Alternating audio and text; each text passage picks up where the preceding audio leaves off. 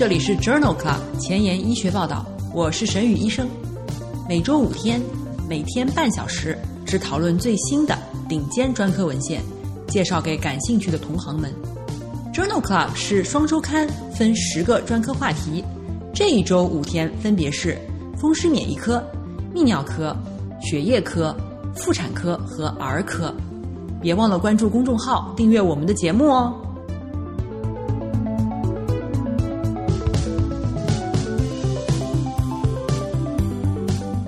很多听众给我留言，询问是否有某个专科的讨论群，或者某个专科的研究进展，或者麻烦我帮他对于某一个专业领域进行文献检索。首先，特别感谢这些听众朋友对我节目的喜爱，对我文献检索能力的肯定。但是，作为一个人的团队，每天介绍十二篇文章，至少要花六七个小时的时间，精力所限。我实在无法一一满足你们的要求。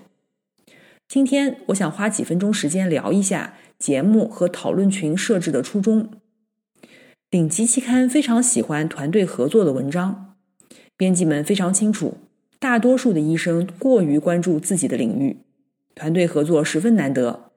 比尔盖茨曾经说过：“世界需要更多的博才，因为专才已经太多了。即使你不是博才。”如果你能把学科之间的点连起来，这种连接的能力也是十分珍贵和稀有的。这就是为什么我把我的节目分成了十个领域。我的意图是让一个专科医生听十个专科话题，而不是每一个专科医生只听自己的专科话题。每天接受一点点不同领域的影响，逐渐习惯从其他领域的角度去思考问题。其次，搞科研要有创新的想法。创新来自于灵感，灵感来自于对大量高质量文献的积累。通过来自多领域的信息刺激，创造力才能被激发出来。我知道的，你有时候会有一个想法，但是没有查文献，所以不敢说出口。查了文献，又觉得大海捞针。好不容易查到了文献，发现别人已经做过了。重点是，如果每天你听我的节目。每周六十篇高质量的文献，每年就是三千篇顶级文章。渐渐的，会发展出一种对好课题、好设计的直觉，也能感觉出什么是顶尖杂志编辑们喜欢的课题。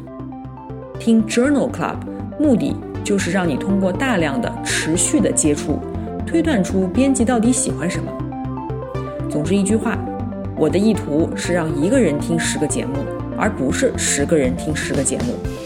嗯，废话少说，我们的节目马上就要开始啦。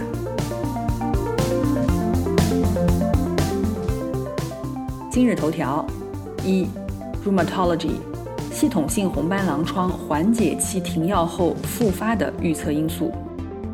二，Rheumatology，斑点追踪新超早期预测青少年系统性硬化症性功能异常。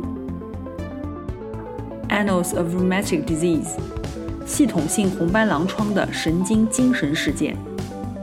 四，Science 子刊，转录因子 Mohawk 能缓解骨关节炎的进展。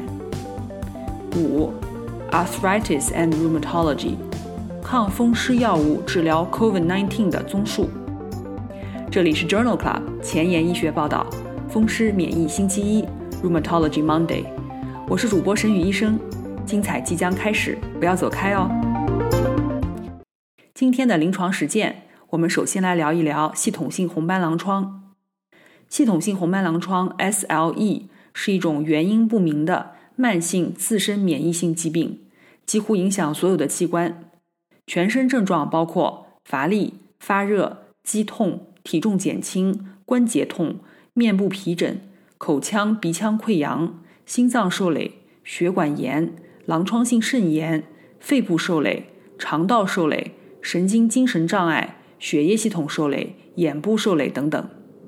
实验室检查包括几乎所有的患者抗核抗体 ANA 均阳性，百分之七十的患者抗双链 DNA 抗体 dsDNA 阳性，百分之三十抗 Smith 抗体 SM 抗体阳性，约有百分之二十到三十。ROSSA 和 LASSA 抗体阳性，约有百分之二十五的患者 U1RNP 抗体阳性。今天分享的第一篇文章发表在《Rheumatology》杂志二零二零年七月刊上。这是一项病例对照研究，目的是评估系统性红斑狼疮患者全因死亡率、原因特异性死亡率和性别特异性死亡率，并且评估药物暴露对于死亡风险的影响。这项研究一共纳入了四千多例患者和两万多例对照组。系统性红斑狼疮患者的全因死亡率比对照组高1.8倍，其中18到39岁的患者比对照组高4.87倍。男性和女性患者的死亡率无明显差异。累计糖皮质激素使用与死亡率呈正相关，而低剂量的累计羟氯喹可以降低死亡率约50%。系统性红斑狼疮患者因为心血管疾病、感染。非传染性呼吸道疾病、事故或者自杀导致的死亡率较高，而癌症的死亡率较低。这项病例对照研究认为，系统性红斑狼疮患者的死亡率比一般人群高出1.8倍。糖皮质激素的使用与死亡风险增加有关，而低剂量羟氯喹的使用显著降低了死亡率。今天分享的第二篇文章同样是发表在《Rheumatology》2020年7月刊上。这是一项回顾性的队列研究，目的是评估缓解期红斑狼疮患者停用免疫抑制剂以后复发的发生率和预测因素。研究一共招募了三百多例缓解期的患者，百分之四十三停用了免疫抑制剂，其中百分之七十五因为病情缓解而停药，百分之二十五因为依从性差或者是无法耐受而停药。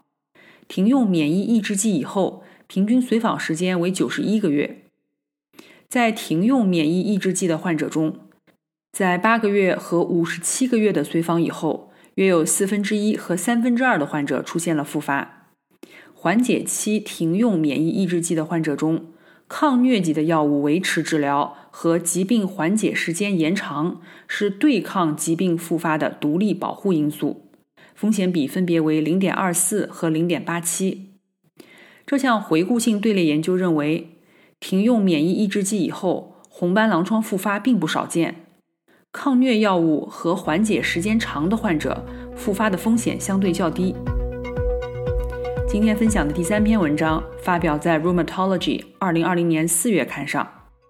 这是一项代谢组学的研究，讨论了血清 L 胶谷氨酸作为系统性红斑狼疮潜在诊断生物标志物的意义。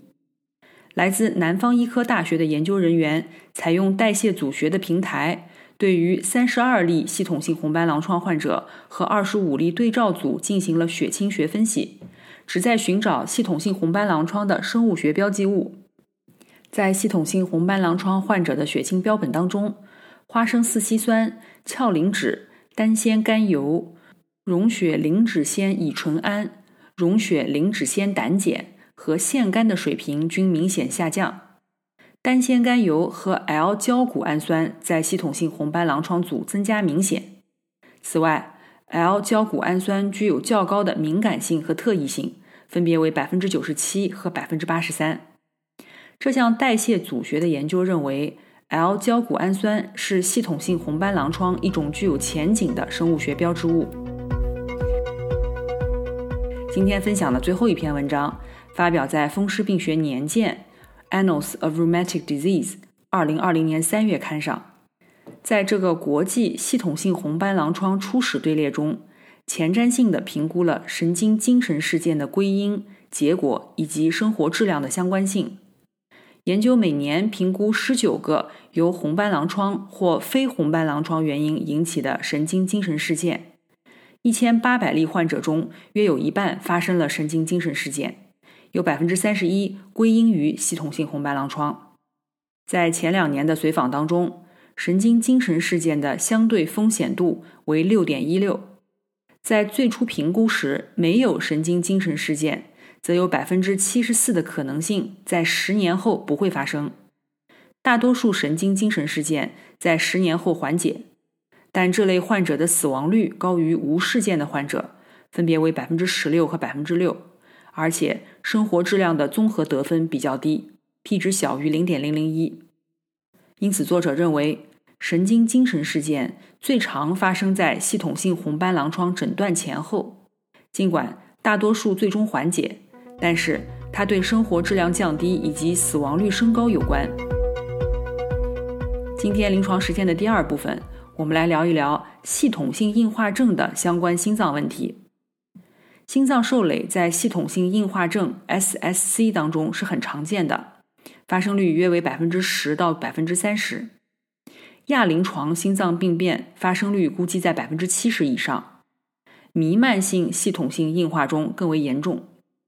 心脏受累的机制包括。反复的冠状动脉微血管缺血和心肌炎症导致的缺血性坏死、再灌注损伤和心肌纤维化，临床表现多种多样，可以表现为心包炎、心包积液、左心舒张和收缩功能障碍、右心收缩功能障碍、心肌炎、冠状动脉微血管疾病等等。今天分享的第一篇文章。发表在《Rheumatology》杂志二零二零年八月刊上。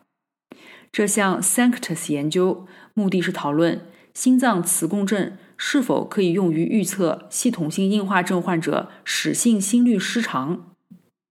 室性心律失常是系统性硬化症患者最常见的心血管死亡原因。作者旨在利用心血管磁共振和二十四小时动态心电图的结果。转化为有形的风险预测评分系统。这项前瞻性多中心的研究纳入了一百五十名患者，平均随访一年。经多变量矫正以后，只有磁共振 T 二项和磁共振晚期嘎增强是室性心律失常的重要预测因子，而与室上性心律失常无关。研究者创建了一个基于这两项结果的四类评分系统。Sanctus 评分系统，评分越高，心律失常的风险越大。所有非持续性室速的患者评分都是最高分四分，四分的患者比一到三分的患者室速的风险增加了三点八六倍，而且这种风险与左室射血分数和基础室速的发生无关。这项 Sanctus 研究认为，心脏磁共振 T 二项。和晚期嘎增强是系统性硬化症患者室性心律失常的独立预测因子。今天分享的第二篇文章讨论了系统性硬化症心肌炎的独特的临床、组织学和预后特征。在这一项回顾性的队列研究当中，作者概述了系统性硬化相关的心肌炎、孤立性病毒阴性的心肌炎。以及其他系统性自身性免疫疾病相关的心肌炎的临床、组织学以及预后方面的特征。研究一共纳入了十二例系统性硬化相关心肌炎、十例孤立性病毒阴性心肌炎，以及十例其他系统性自身免疫性疾病相关的心肌炎。系统性硬化症患者的心肌纤维化程度更高，而且。心肌纤维化程度与皮肤受累程度和室性心律失常均有直接相关性。系统性硬化症患者出现呼吸困难、心力衰竭的比例比较高。在心脏磁共振当中，与其他患者相比，系统性硬化症的患者的心肌水肿几乎检测不到。虽然所有患者均接受了免疫抑制治疗，但是。系统性硬化症患者死于心脏并发症的比例仍然高达百分之五十，而其他两组仅为百分之零和百分之八。心脏原因死亡与心肌纤维化的程度有关。这一项回顾性队列研究认为，系统性硬化症相关心肌炎的患者心力衰竭的比例很高，心肌纤维化程度更高，预后更差。今天分享的第三篇文章讨论了。斑点追踪心超早期检测青少年系统硬化症的心室功能障碍。文章发表在《Rheumatology》二零二零年六月刊上。这是一项病例对照研究。心脏受累是青少年系统性硬化症死亡的最主要原因。研究使用斑点追踪心超，旨在提早发现并诊断心功能障碍。研究一共纳入了十八例患者，其中三分之二为女性。在基线状态时，心电图异常三例，左室射血分数降低一例，左室整体纵向应变异常三例，右室整体纵向应变异常五例。在十八个月的随访当中，患者的射血分数保持稳定。在三十六个月的随访当中，九例患者中有七例出现了左室射血分数下降。与此同时，左室整体纵向应变值也从负百分之二十一恶化至了负百分之十八，P 值等于零点零一。基线状态时，左室和右室的整体纵向应变与青少年系统性硬化症严重指数显著相关，P 值等于零点零一二和零点零二。这一项病例对照研究认为，斑点追踪心超较普通心超对于心脏受累的诊断更为敏感。随着时间的推移，左室整体纵向应变逐渐恶化，这是左室心功能不全的迹象。在几个月以后，就会出现左室射血分数下降。今天要分享的最后一篇文章，同样发表在《Rheumatology》杂志2020年9月刊上。这是一项全国性的队列研究，讨论了自身免疫性疾病的患者经皮冠状动脉介入治疗的结果。研究人员从美国国家住院病人样本当中提取了自身免疫性疾病患者冠心病的发病率和接受支架手术以后的预后情况。在接受支架术的住院患者当中，患自身免疫性疾病的患者占百分之一点四。系统性硬化症住院并发的风险比为1.13，全因死亡的风险比为1.32，出血事件的风险比为1.50，脑卒中的风险比为1.36，均高于没有自身免疫性疾病的患者。系统性红斑狼疮和类风湿性关节炎的患者并发症与对照组没有差异。系统性红斑狼疮出血的几率更高，风险比为1.19。类风湿性关节炎患者全因死亡率降低，风险比为零点七九。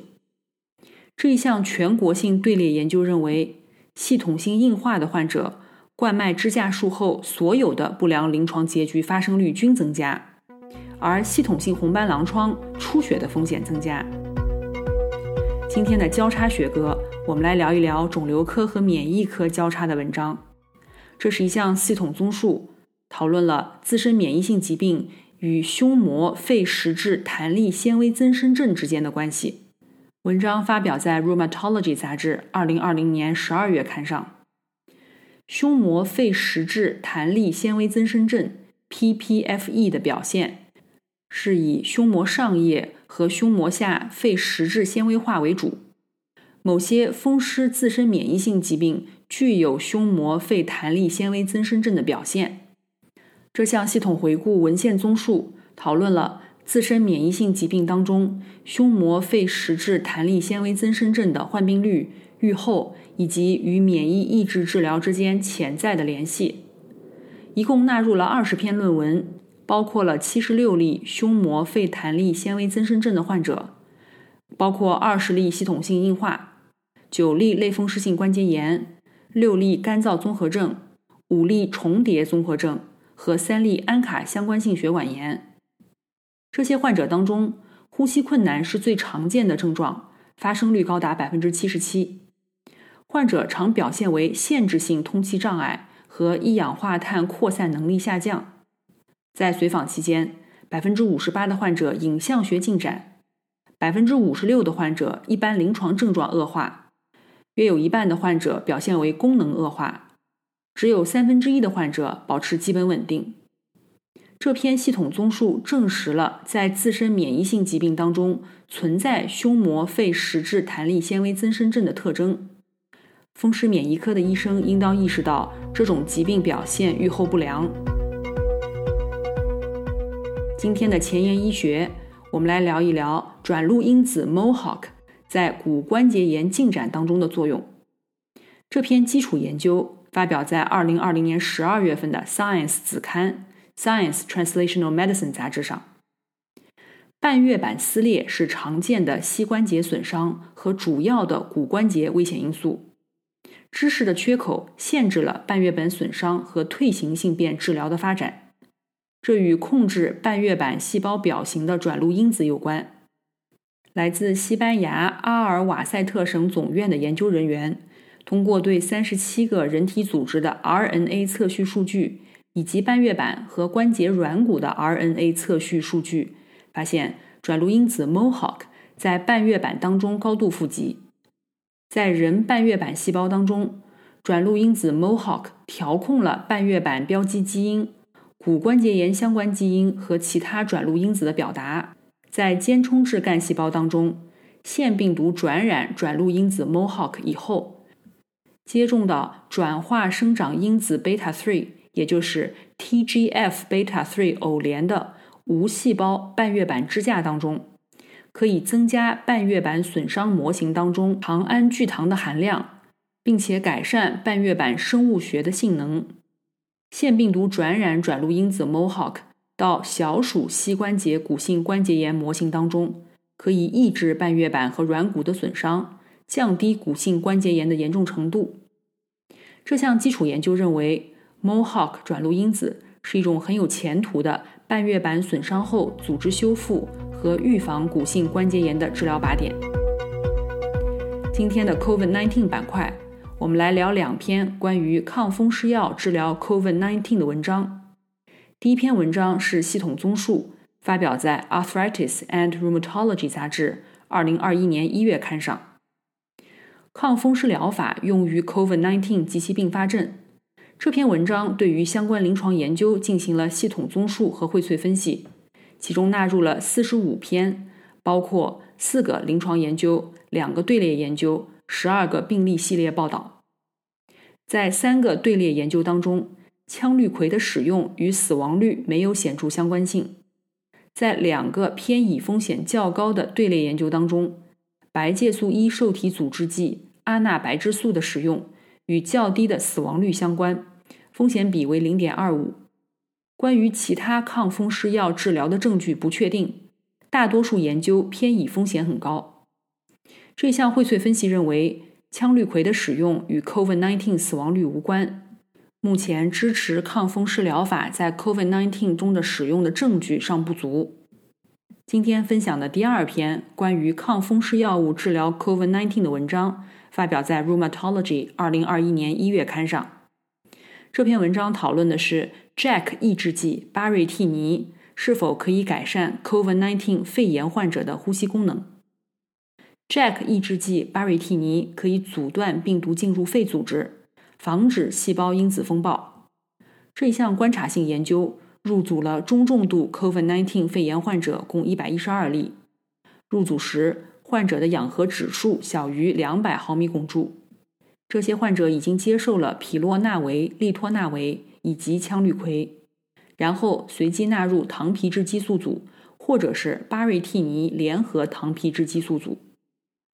与单纯使用糖皮质激素的患者相比，巴瑞替尼联合糖皮质激素，患者从住院到出院的血氧饱和度与氧浓度比值 （SpO2 比 FiO2） 的改善更为显著，p 值小于0.001。